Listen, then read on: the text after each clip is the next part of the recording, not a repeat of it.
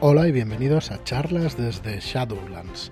Soy Fran Valverde y hoy de nuevo tengo que grabar solo, que no hemos podido coincidir, Joaquín o Marlock. Y bueno, os traigo un programa muy especial para el rastro de Cthulhu, que es un programa sobre la estabilidad, la cordura y la locura en el manual básico del rastro de Tulu. Eh, estuvimos viendo la semana pasada las reglas de combate en un programita que creo que quedó bastante bien, de 15-20 minutos, una cosa así. Y mi intención es que este también sea un programa directo, cortito y al pie. Únicamente recordaros que tenéis en nuestra página web, en shadowlands.es, dos preventas en estos momentos. La que se acaba este mismo viernes el día 29 acaba la preventa del Rey de Amarillo del libro de París, del primer libro, a 34,95 y con tres láminas de regalo. Y la que acaba el día 5 de agosto, que es del Matadero y Hayden Corp 2. Dos aventuras para la llamada de Cthulhu. Para la séptima edición, Nuna, y para Hayden Corp, eh, para el Pal Tulu, la siguiente. Y ya está, me voy a meter enseguida en materia, en harina de este programa y si quedan 10 minutos, mejor, porque pretendo hacerlo cortito para que se entiendan bien estos conceptos de estabilidad, cordura y locura. A ver, son dos, estabilidad, dos cualidades del personaje diferentes, pero que están relacionadas. Y me refiero a la estabilidad y a la cordura. En la llamada de Tulu, ¿vale? La cordura, el uso de la cordura funciona de una manera distinta los personajes van a ir perdiendo cordura conforme se van a enfrentar a cosas que están más allá de su comprensión. En el, sistema de Gamshow hay dos valores que van a reflejar esto. Por un lado la estabilidad y por otro lado la cordura. Vamos a definirlos. La estabilidad es la resistencia mental y emocional a todo tipo de trauma, ya sea natural, humano o sobrenatural. ¿Vale? Es una reserva, en realidad, de salud mental y de salud emocional. ¿vale? Y puede variar rápidamente durante el, durante el transcurso de la partida, pero también es probable o es muy posible recuperarla fácilmente entre escenarios, que no entre partidas. La cordura es otra cosa. La cordura es la capacidad para creer, temer o preocuparse por cualquier aspecto del mundo, de la humanidad, tal y como lo conocemos la religión, la ciencia, la familia, la belleza natural, la dignidad humana, incluso eh, la inmoralidad. ¿vale? La cordura se va a erosionar en los personajes lentamente, igual que funciona en, es un reflejo de algunos de los retratos de Lovecraft o un poco de la realidad. Esto es mucho más complejo y no pretendo meterme en camisas de once, varas con el tema de la locura y de, y de una representación real de la locura. Pero, mm, como estamos diciendo, la cordura no se va a resentir durante muchas aventuras. Eh, se va a resentir durante muchas aventuras. No es como la estabilidad que va a ser en una aventura, sino que vas a tardar más. A no ser que se vea un, un primigenio o se pierda un pilar de cordura o sufras una gran revelación, seguramente solo se pierdan uno o dos puntos de su reserva de cordura y no en cada aventura, sino que pueden pasar varias aventuras, ¿vale? Es muy posible que no pierdas ninguno durante las aventuras. Y además depende mucho del criterio del máster, de las criaturas que, puedas ver y todo eso. Entonces, la cordura se recupera muy lentamente en partidas pulp, pero en partidas puristas la cordura nunca se recupera. ¿Vale? Es eh, el modo de entenderlo es como la medida a largo plazo de cómo cerca estás de entender completamente la inhóspita y fatal realidad del cosmos, ¿vale? Aquella, aquel terror incognoscible que nos hacían ver las novelas o los cuentos de Lovecraft, pues esto es lo que mide la cordura. La estabilidad es tu resistencia mental y emocional a cosas que nos vayan pasando que sean shocks para nosotros, ¿vale? La reserva de estabilidad mide cuánto te falta para enloquecer hoy y tu reserva de cordura mide cuánto te falta para, verdad, para ver la verdad para siempre. Como os decía, pues en la llamada de Tulu se usa la cordura para medir tanto la ignorancia de los mitos como la salud mental. Funciona para las dos cosas. Eh, tenemos una misma habilidad. ¿Vale? Aquí no, aquí tenemos eh, estabilidad y tenemos cordura la llamada de Tulu usa esas reglas de cordura para poder eh, modelar muy bien a un personaje Lovecraftiano como en el relato de la llamada de Tulu, ¿vale? Francis Thurston, que es el protagonista, roza la locura meramente tras leer unos pocos diarios y recortes en las noticias, ¿vale? Y lleva muy bien también a los personajes, llevarlos a la locura por el shock traumático de encontrar a verdades, eh, a verdaderas entidades de los mitos. ¿Vale? Pero también en los relatos de Lovecraft eh, vemos a personas como el doctor Armitage en el horror de Dunwich o de Danich, que han leído el, Necronomicon al menos dos veces y que tienen un gran nivel de conocimiento de los mitos, pero permanece completamente estable y respetable. Eso quiere decir que tiene una estabilidad muy elevada, pero que su cordura, ¿vale? Es muy baja. Entonces, le hace creer, tiene muchos conocimientos de los mitos y le hace creer cosas más allá de nuestra mm, de nuestra comprensión humana, ¿vale? Más fácilmente. Entonces, em, ¿Cómo funcionan estas dos en términos de juego? ¿vale? Mm, cada encuentro que vamos a tener en el juego, ¿vale? Vamos a poder padecer un trauma de batalla. Cuando un incidente va a desafiar tu control sobre tus emociones, se debe realizar una tirada de estabilidad contra un número de dificultad de 4. ¿vale? Como cualquier habilidad general, podemos gastar puntos de estabilidad para ganar un bono a tu, tirada, ¿vale? Pero ten en cuenta de que no merece nunca la pena gastar así más puntos de los que te arriesgas a perder si fallas, ¿vale? Además, te puedes gastar hasta llevar a, un valor negativo a la reserva con tu gasto, ¿vale? Por ejemplo, si crees que es absolutamente necesario que lances ese hechizo, pero no puedes reducir voluntariamente tu reserva, eh, no puedes reducirla por debajo de menos 11, ¿vale? Pero puedes hasta menos 11 reducirla las veces que quieras, ¿vale?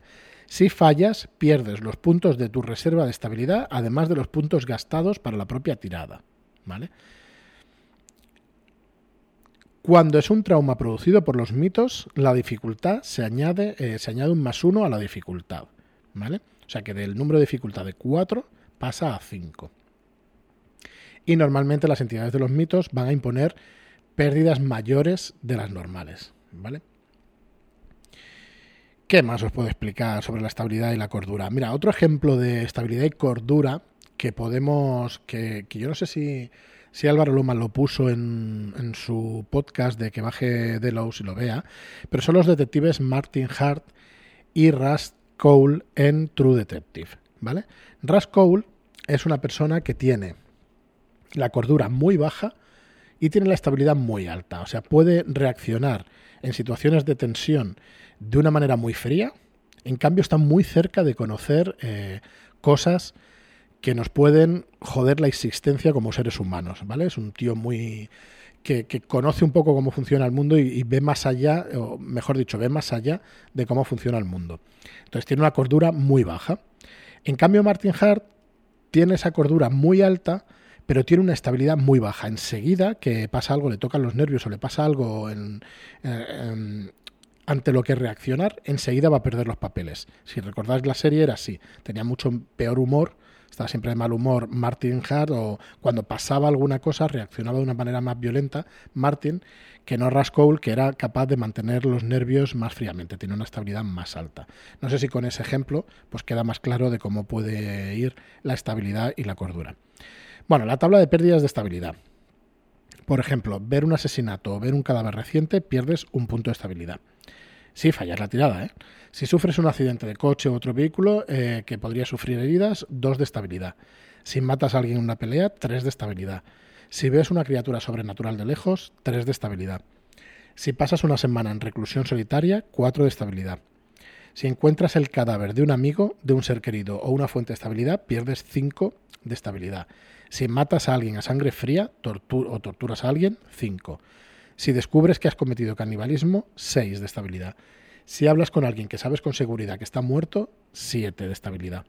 Y si matas a un amigo, a un ser querido o a una fuente de estabilidad, pierdes 8. ¿Vale? Em, ¿Qué más? Hay también experiencia y estabilidad, o sea, hay mm, bonificadores, digamos, o hay maneras de acostumbrarse pues a esas cosas que, que, estamos viendo y que realmente nos deberían desestabilizar. Cuando uno se acostumbra varias veces a ver gules profundos, pues te va a bajar la dificultad, ¿vale? Entonces el número de dificultad te va a bajar en uno. ¿Vale? Pero en, incluso en las partidas Pulp, ninguna criatura de los mitos tiene nunca un número de dificultad menor de 2. ¿vale? ¿Qué más? Eh, puedes, como jugador, interpretar la inestabilidad. ¿vale? Puedes interpretar la pérdida de esa estabilidad. Con esta referencia, ¿vale? Aquí os ofrecemos algunas guías. El libro nos ofrece una guía de pérdida de 1 a 2 puntos, pues puedes tener un tic o puedes tartamudear. De 3 a 4 puntos, quizá tengas que pararte un poco para hiperventilar, parpadear mucho, a lo mejor también sudas. Cuando pierdes de 5 a 6 puntos eh, es una situación ya seria. Puedes entrar en un pequeño estado de fuga, te llegan muchos de vus o sufres lagunas y te saltas algunos segundos. Y una pérdida de 7-8, mm, aquí nos dice que no es normal que no estés conmocionado. Casi con total seguridad estarás en un shock de adrenalina. Tu visión periférica se ha ido y tus manos y pies están completamente fríos. Bien, pues aquí vamos a, meter otra variable dentro de esta cordura y estabilidad, que son las motivaciones y la estabilidad, cómo funcionan con ellas. A ver, tú tienes, vas a tener como jugador unas motivaciones que te van a animar a abandonar la estricta racionalidad de un jugador controlando su ficha en una partida. Mm, vas a tener motivaciones que son los mismos impulsos sobrecogedores que, que vemos en las películas de terror y todo esto. ¿Vale? Mm, esas decisiones que toman de una manera un poco tontas en las películas va a ser tu motivación. Entonces, el guardián va a poder em, sacar tu motivación, ¿vale? Va a haber unas motivaciones en las notas del escenario y el guardián va a poder meter esa motivación fuerte, por ejemplo. Hay dos motivaciones, motivaciones fuertes y motivaciones débiles. Entonces, cuando el guardián utilice esa motivación fuerte para obligarte a hacer algo que tú no quieres hacer, tú te puedes resistir pero vas a perder cuatro puntos de estabilidad directamente o una tercera parte de tu reserva de estabilidad, lo que sea mayor. ¿Vale? Y luego hay las motivaciones débiles, que te van a costar dos puntos de estabilidad resistirte a un motivador débil. Entonces, bueno, es la manera de que, de que el guardián te pueda poner en problemas, aunque tú, como jugador, no quieras meter a tu personaje jugador en problemas. Entonces va a representar pues estas películas de terror o estas novelas de terror que un poco jugamos para esto, ¿no? Jugamos para play to lose, se dice, jugamos para perder, jugamos para ver cómo nuestro personaje entra en una espiral de terror, de horror y de locura y que al final vamos a perder. Por el contrario, cuando tu investigador va a obedecer a su motivación, pues va a ganar estabilidad. En el caso de motivación fuerte van a ser dos puntos de ganancia de la reserva de estabilidad y si obedeces a un motivador débil vas a recuperar un punto, ¿vale?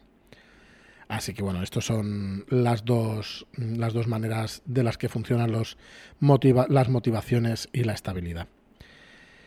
Mm, siempre como guardianes tenemos que estar muy atentos a estos valores porque van a enriquecer la partida muchísimo. Y bueno, y por último vamos a ver qué es lo que pasa cuando la estabilidad cae por debajo de cero. Cuando la estabilidad está entre 0 y menos 5, bueno, también hemos de decir que un personaje que llegue a menos 12, que pase de menos 11, está fuera de la partida, está incurablemente loco. Y cuando un personaje también llega con su cordura a cero, pasa exactamente lo mismo. Está completamente e incurablemente loco.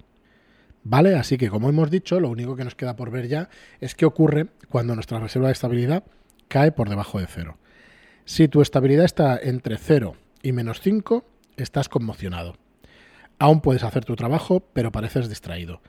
No puedes gastar puntos de las reservas de tus habilidades de investigación y los números de dificultad de todas las habilidades generales aumentan en 1. Si tu estabilidad está entre menos 6 y menos 11, te has quedado trastornado. ¿Vale? A discreción del guardián puedes además adquirir una enfermedad mental. Y la puedes mantener incluso cuando tu reserva de estabilidad haya vuelto a sus valores normales. ¿Vale? Sigue sufriendo los efectos de estar conmocionado.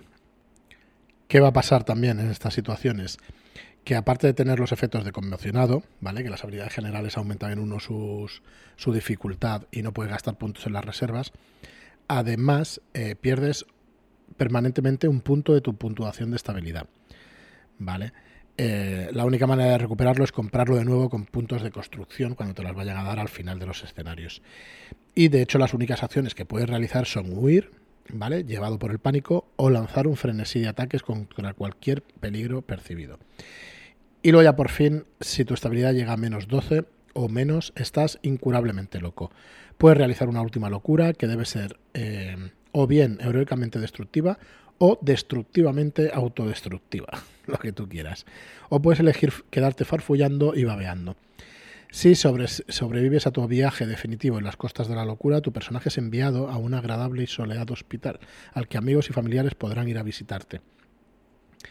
Si habéis visto el capítulo 4 de Stranger Things, pues lo podréis comprender fácilmente. Esto es una colla interna para los que no hayáis oído el podcast. Igual no tiene sentido. Y para el resto, pues un saludo de los spoilers sobre el capítulo 4 de Stranger Things.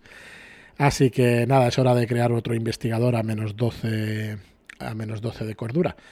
Y nada más, ha quedado cortito, pero quería hacerlo precisamente corto. Espero que se haya entendido. La cordura y la estabilidad son, mm, nunca mejor dicho, unos pilares fundamentales del rastro de Tulu. Son muy interesantes y para mí representan muy muy bien lo que, lo que es la pérdida de cordura y el descenso a la locura de los relatos de Lovecraft y de este estilo de juego que tanto nos gusta. Y nada más, Muchísimas gracias a todos por estar ahí, por seguirnos, por vuestras valoraciones, por ayudarnos cada día, por darnos visibilidad y hasta el próximo programa.